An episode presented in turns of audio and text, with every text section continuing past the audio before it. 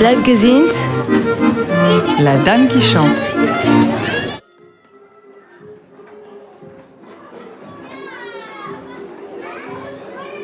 Alors, on est sur la butte Montmartre, village perché de cartes postales qui attire les touristes, mais qui fut et qui reste le rendez-vous des artistes. À quelques pas de la place des Abbesses, Isabeau a choisi de vivre ici à la fin des années 80, attiré par le charme bohème et populaire de ses rues escarpées. Alors, euh, Isabeau, quand elle est quelque part, euh, on l'oublie pas.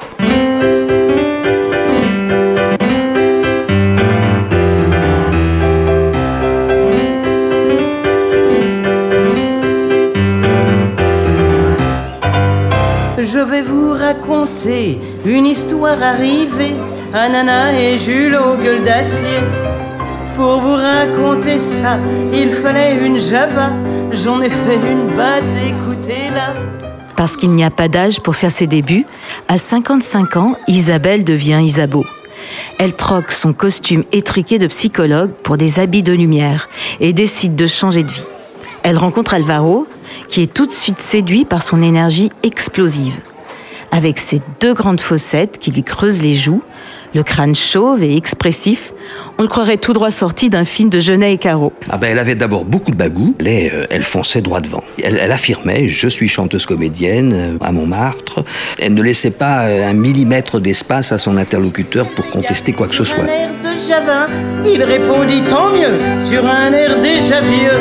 Ah, ah, ah, ah, écoutez ça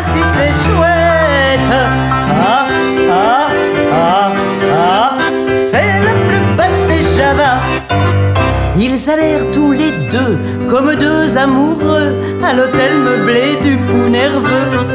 Le lendemain, Julot lui dit jeter dans la peau et il lui botta le bas du dos.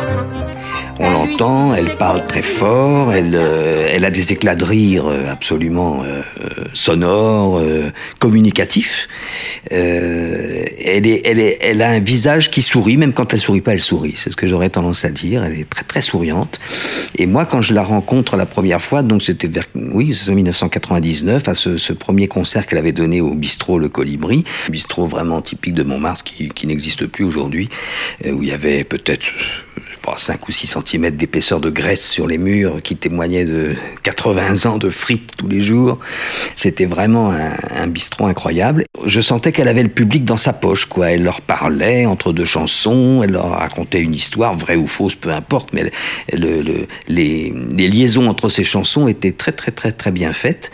Et quand on a discuté, elle et moi, pour, je me suis présenté à la fin, je la revois, on était au comptoir de ce bistrot, et la première chose qu'elle a faite, elle a ouvert son sac où il y avait des milliards de choses à l'intérieur, un sac énorme, et elle a sorti un calepin, un petit carnet pour noter tout de suite mon numéro de téléphone, mes coordonnées. À l'époque, Internet n'était pas trop trop d'actualité, donc il fallait avoir les téléphones de tout le monde. Et donc c'est une personne qui prenait tout de suite les coordonnées de son interlocuteur. des cerises, et mère le moqueur seront tous en fête. Les belles. Et c'était une époque un peu plus festive et il y avait, y avait davantage de possibilités de se produire dans des... Alors, on ne pouvait pas vraiment parler de cabaret, mais c'était le, moindre bistrot pouvait tout à fait accueillir un accordéoniste, une chanteuse. euh, le piano, c'était plus compliqué parce qu'il fallait la place. hein. Souvent, il n'y avait pas la place de mettre un clavier. Mais en tout cas, il y avait plus de possibilités que maintenant. Maintenant, tout c'est un petit peu plus polissé, euh, c'est un peu plus sage, on va dire. Mais il est bien court le temps des cerises où l'on s'en va deux cueillir en rêvant des pendants d'oreilles. Cerises d'amour. Isabeau devient rapidement une figure de Montmartre. Casquette de Gavroche vissée sur la tête, on la croise toujours accompagnée d'une troupe de musiciens fidèles et autodidactes. Sorte de Monsieur Loyal version rocker des années 50, Alvaro devient alors son plus fidèle accompagnateur et complice. Rêvant. Rien à voir du tout. Moi, je travaillais dans la télévision, j'étais chauffeur de salle, donc je faisais applaudir les, publics sur, déchaînés sur des plateaux de télé pour des jeux, des variétés. Et le piano, je l'avais, j'avais commencé à étudier à 14 ans, donc assez tardivement, et j'avais fait une année de conservatoire qui m'avait très très vite gavé et j'avais arrêté, mais j'avais toujours continué à apprendre par moi-même le piano. Donc je dirais que je suis autodidacte au piano. Je me suis pas donné la peine d'apprendre le solfège. J'ai même fait un gros gros gros blocage là-dessus. Je sais toujours pas lire les notes de musique, euh, mais j'apprends tout d'oreille, ce qui peut être un avantage d'un côté, un inconvénient de l'autre. Et, je n'avais jamais joué sur scène. Euh, c'est vraiment avec Isabeau que j'ai commencé à me produire sur scène. C'est elle qui m'a poussé finalement à faire ça. Elle m'a donné l'envie justement d'aller plus loin, aussi bien pour euh, les chansons que je pouvais chanter, mais surtout dans l'accompagnement. Moi, je trouvais que c'était très confortable comme position d'être euh, pianiste accompagnateur parce qu'on est un peu en retrait, on se prend pas tout le, stress et le trac dans la figure. C'est quand même euh, le chanteur, la chanteuse qui prend tout. Et, et donc j'aimais beaucoup cette position d'être en retrait derrière mon piano et elle devant.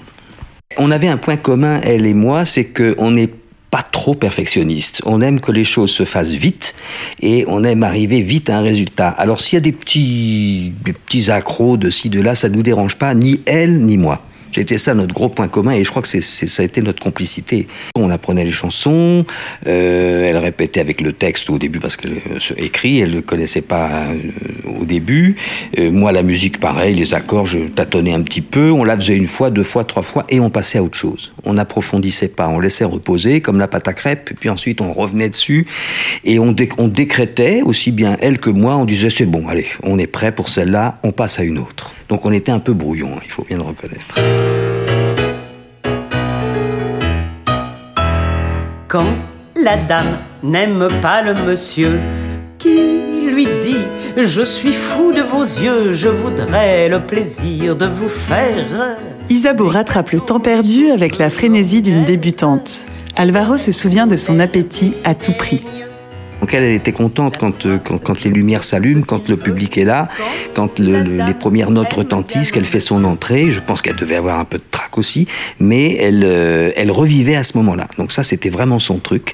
Et à telle enseigne que elle avait, à un moment donné, elle avait tendance à accepter un petit peu tout ce qu'on pouvait lui proposer, mais elle, la simple promesse euh, vous allez chanter lui suffisait. Alors elle y allait, elle y mettait tout son cœur, et le résultat n'était pas toujours à la hauteur de, de l'énergie qu'elle y avait mise. Isabeau a un autre super talent, celui de s'attacher à un public aimant, fidèle, une sorte de fan club qui ne rate aucun concert et réclame ses tubes favoris comme elle notait les, coordonnées de tout le monde, elle avait cette qualité de fédérer un public et elle, s'est fabriqué, un, on va dire, un stock de public, c'est pas très élégant comme expression, mais phénoménal, de gens qui la suivaient ou qu'elle chante, euh, elle savait qu'elle aurait du public qui viendrait l'écouter.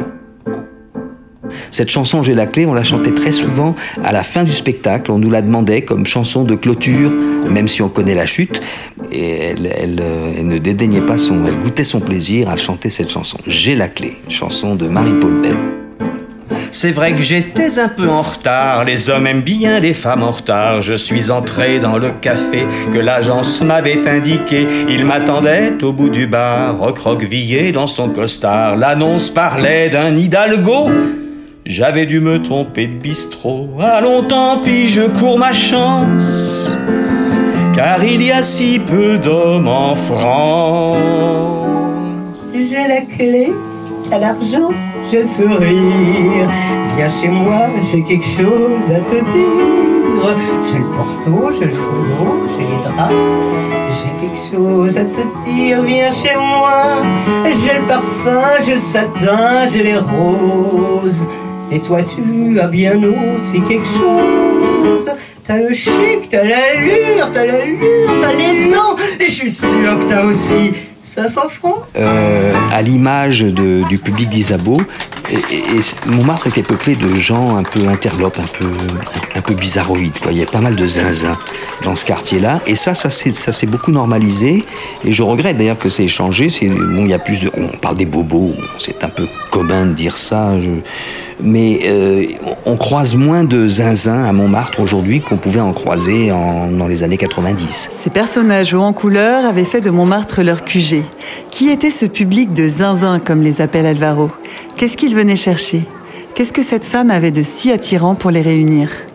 On continue notre voyage dans le mystère Isabeau dans le prochain épisode. Patience, un suspense pareil, ça mérite un encouragement. Alors en attendant, on vous dit Bleib bleib gesund. gesund. Si vous avez aimé cet épisode, n'hésitez pas à nous couvrir d'étoiles et retrouvez-nous sur le compte Instagram Blabgazine Podcast.